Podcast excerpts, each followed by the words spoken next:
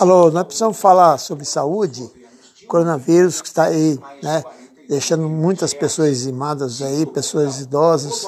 A outra atacando também jovens também, né? A pandemia está realmente está muito grande, está pior do que a, daquela epidemia que deu na Guerra dos Espanhóis, né?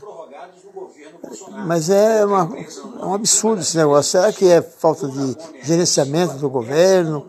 o, povo mesmo que está desafiando a morte. Eu não sei o que está acontecendo, viu? Porque está demais, né?